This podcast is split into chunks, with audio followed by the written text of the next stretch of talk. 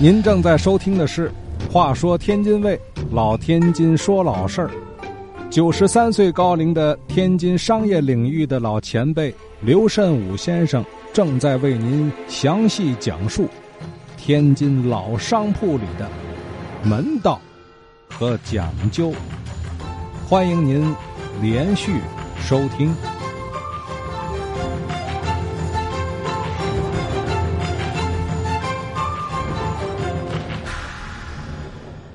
下边呢，继续说说买办是如何发家致富的。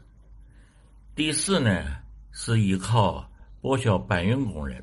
义和和太古两家洋行啊，都经营远洋航运业务，特别是太古洋行是以这个航运业务为主，再就是做进口糖的生意，其他生意他不做。航运的货物装卸离不开搬运工人。这两个央行的花账房里的买办的另外一笔大收入，就是从啊剥削穷苦的搬运工人所积累起来的。呃，这是一笔啊社会上不大注意的一个巨大收入。比如啊，太古洋行的花账房还设有外账房，这外账房啊也叫外柜，外柜啊是专门指挥管理搬运工人的这个机构。外柜的负责人呢，就是码头上的把头。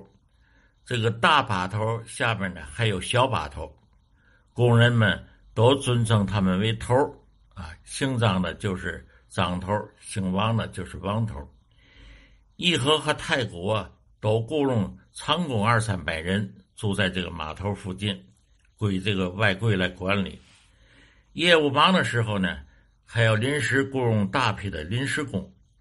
洋行里的洋账房付给买办的搬运费是按件计算的，普通运件每件白银一分，也就是一两白银的百分之一。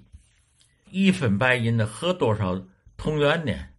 按那个北洋时期前半期的一块现大洋兑换一百三十枚铜元来的这个兑换率来换算，每一分白银呢？约合铜元，也就是铜子一点八二枚。两个洋行买办从这个洋房收到每件运费一点八二枚，他们扣下来零点八二枚，那给外柜呢？那每件一枚计算，也就是一个铜子那外柜的大小把头呢？再来要一节，给每个工人一件，按半枚计算，也就是一个小铜子这样一件商品的搬运费，买办的扣下了零点八二枚，等于剥削了百分之四十五。那么大小把头呢，拦腰一截，又剥削了百分之二十七点五。实际付出劳动的工人呢，仅获得洋账房给的一分白银的百分之二十七点五。由于这两个洋行的。航运业务量很大，雇佣的搬运工人多。梁延庆和曾一之从这个穷苦工人剥夺的这笔钱，年积月累，为数可观。第五啊，是靠投资房地产。四大买办从银行赚来的钱，绝大部分呢都投资经营房地产，特别是梁延庆啊，他对投资有一个座右铭，这个座右铭是。他说：“利不道不为财，也就是说，投资仅限于自己眼睛能看到的、耳朵能听到的，不能在这个范围之外来委托别人。他一生啊，从来不接触商业，认为经商有风险。梁延清在房地产投资的重点呢是先农公司。这个先农公司是个英美人所办的垄断租界的。”房地产的这么一个机构，这个陈竹林啊被绑架杀害以后啊，陈家就把耀华里陈家应有的这一半产权卖给了先农公司。这个耀华里占地三十亩，建有八十九栋楼房。这个耀华里的无法把这个呃产权分割为两部分。那么先农公司经过与梁延庆的协商啊。梁延庆啊，就把耀华里的那一半产权呢作为投资并入了仙东公司。此外呢，梁延清的不动产呢还有唐山道的安定里、建设路上的富安里、营口道上的宝华里、河北区宝兴公司各里巷等处。其他三个买办投资房地产分布的情况啊是：曾一之占有大胡同两侧的所有市房，这个王明怀呀有日租界沿着现在和平路繁华地区的房屋，这个吴雕清啊在英租界也有多处房地产，四大买办呢各占一方，其中啊以梁延清的产业最大。买办的房地产，除了以投资形式交给这个专营的房地产公司以外，剩下其他的房产呢，便委托经租人来收租。曾一之收房租，让经租经租人呢均按阴历来计算。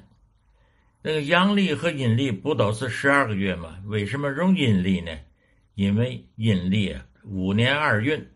每到闰月年呢，就是十三个月，而阳历呢，则永远是十二个月。阳历五个年头啊，六十个月，而阴历五个年头是六十二个月。按照阴历来收租，每隔五年就可以多收两个月的房租。从这一点上看呢，可以看出啊，在敛财上呢，可谓是颇费心机。另外，他们还都有。各自建造的个人的豪华住宅。梁延庆的住宅位于新华路二百零一号，是一所花园式的楼房，正门啊开在唐山道。一九六八年呢就被拆除了。吴雕清的旧宅位于木南道，被称作吴家大院，现在早已消失，现在已经没有任何吴家大院的痕迹了。郑一之的故居坐落在郑州道三十五号，现在这所楼房为天津市烟草专卖局使用。王明怀在他的老家宁波的江北慈城镇建了豪华的居住宅。最后啊，说说天津的四大买办呢，值得关注的几个事儿。第一个呢，先说说吴调清的一商一官的事儿。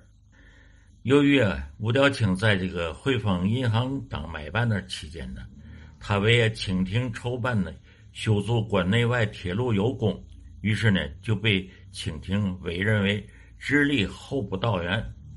之后呢，在一八九四年，他出任呢铁路公司总办，在这个一八九六年又出任呢北洋铁路局总办。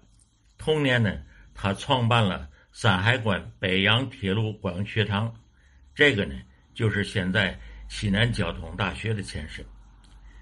吴条清以北洋关铁路局总办的身份兼任呢铁路学堂的第一总办，这个总办呢就是校长。之后呢，他就参与了1898年的戊戌变法的活动，险些呢卷入这个政治漩涡。戊戌变法失败以后呢。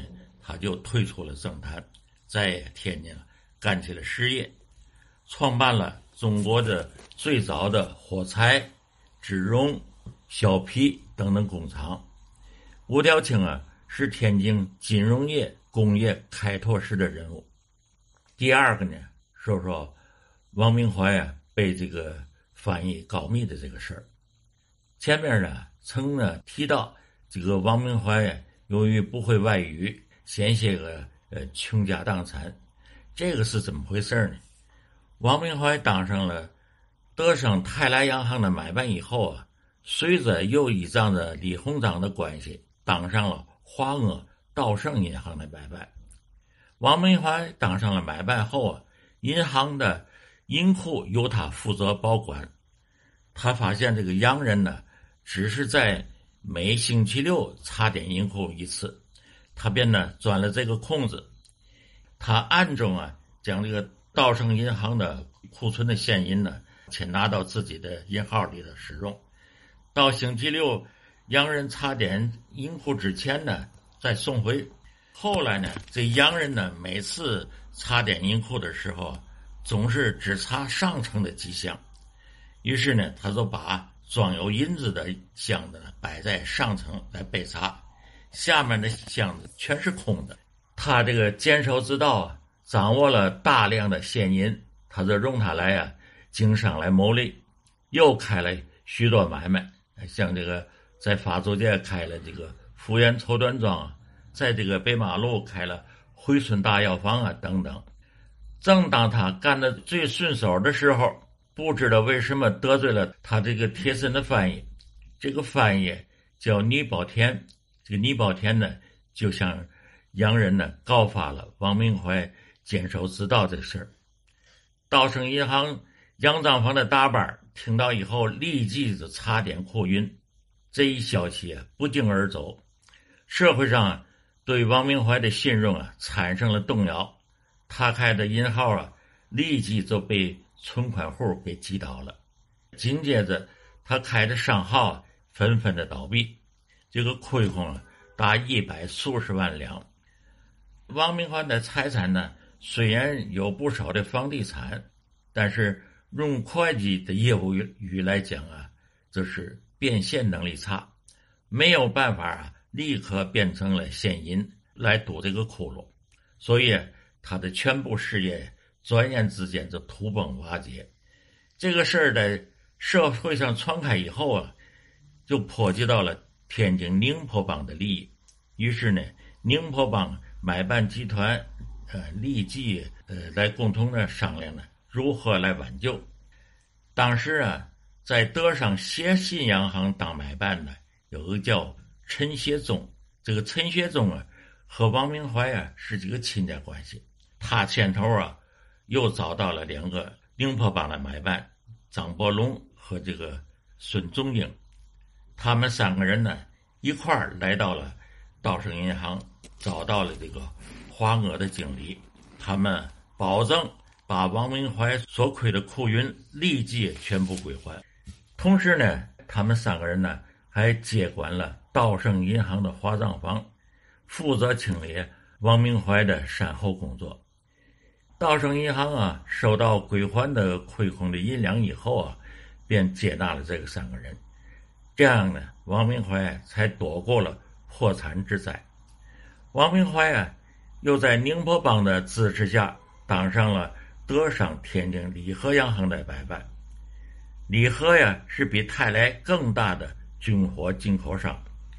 王明怀呀，在这个礼和上任的时候啊，正赶上清朝啊大买军火，这个生意啊做得很顺利，于是呢，又积累了大量的资财，二次跃举，成为了巨富。通过翻译告密这件事儿啊，王明怀接受了教训，强调他的子孙后代必须至少学会一国外语，这条呢成了他的家训。第三个，说说曾一之向洋行啊交寄库银的事。在这个四大买办中啊，曾一之向洋行交的寄库银呢最多，而且呢，他是用不动产来抵现银。买办向洋行交的保证金，这个呢是买办一方的说法，在这个洋行一方啊，对保证金呢，它叫寄库银，表明啊，这不是我要的。是你呀，寄存在洋行的。郑一之到太古洋行当买办后啊，很快也发了财。他虽然呢替太古洋行啊效力若干年，但他一直还要向洋行交寄库银，并且呢，这个寄库银的数额随着太古洋行营业的扩大与日俱增。到了这个一九一六年呢。曾一之在太古洋行交的寄库银呢，已经达到了三十多万两。可是呢，绝大部分是不动产，大部分是房地产。洋行啊，对这个寄库银它是不付利息的。可是呢，抵押给央行的房地产呢，都要在领事馆里过户。一经过户，央行啊就可以用它作为央行的财产呢，到银行啊做抵押贷款，取得资金。用这笔资金呢，经营更多的业务，买办呢与央行是这个相互为用的，因为这个抵押的只是产权，所以房租收益呢仍归曾一之所有。与此相反，梁安清在颐和洋行里当买办呢，由于在长期工作当中啊，俯首听命，并且做出了业绩，这洋行的经理啊，从来不叫这个呃梁延清呢，叫这个季库银。在这个买办当中。梁延清啊，是唯一不向洋行交季库银的人。第四个呢，说说梁延清的生活节俭的事儿。在这个四大买办中啊，梁延清的财产的最多，而且生活上是相对最节俭的一个人。梁延清啊，对这个理财啊，他有一句座右铭：发财呀，要从啊小处节省。他的后辈回忆说呀，他一生啊。不赌博，不涉洋，杜绝烟酒，不被车马，这一生啊过着节俭的生活。节俭呢是有个度的，过了这个度啊，就成了节吝。吝呢是吝啬的吝。这节吝两个字是他的后辈人对他的评语。有两件事啊可以说明梁延清的节吝。一个呢是他的小女儿出嫁的时候。他只拿出四千块钱呢做陪嫁，按说呢四千现大洋在当时呢不是一个小数，那要看是什么家庭。而梁延庆家里的资产呢是两千万元，拿出四千块钱给女儿做陪嫁，这就等于家里有一万元的资产，只拿出两块钱来陪嫁女儿，这未免就少了点那第二件事啊，就是在。一九二九年呢，他的多年的搭档陈作霖啊被绑架上升以后，那个时期正是北洋末期，军阀混战，市面上混乱，天津呢经常发生这个绑票的案件。从这个陈作龄出事以后啊，他就不出他那个警备森严的家门，他所负担的颐和洋行买办的一切事务。呃，几乎全部交给他的长子梁来奎去做。遇有梁来奎不能解决的事儿，那颐和洋行的英国经理就屈尊到梁宅来找这个梁延清来商量处理。当时啊，天津确实有一伙绑匪啊，已经盯上了梁延清了。据传说，这伙绑匪就是绑架陈作林的那帮，但呢，始终找不到下手的机会。绑匪看到啊，绑不了梁延清，就盯上他的儿子了。于是呢，就在一九三一年的某一天，梁来奎出出门就被他们给绑架了。梁来奎被绑架后，绑匪就向梁延清索要巨额的赎金，要的多少钱呢？外界不知道，但是外界都认为梁延清当时是拿得出来这笔钱的。梁来奎被绑架。和陈作龄被绑架只相隔了两年，梁延清见这个陈作龄被绑架事件是人财两空，由于有这个前车之鉴呢，他就犹豫不定，拿不定主意。由于他的拖延了这个时间，没有按时呢向绑匪交赎金，结果梁来奎也被绑匪给杀害了。梁安清啊，得知儿子被杀害的消息。痛不欲生，他后悔啊，自己有这个财力能救回儿子，但是呢，为时已晚，后悔也没用了。这件事对于梁延清的打击很大。梁延清当时啊，已经七十九岁了，从此呢，身体也就衰弱下来。听了老人们讲，当时这个梁来奎啊被绑架杀害这个新闻呢，轰动了整个的天津城。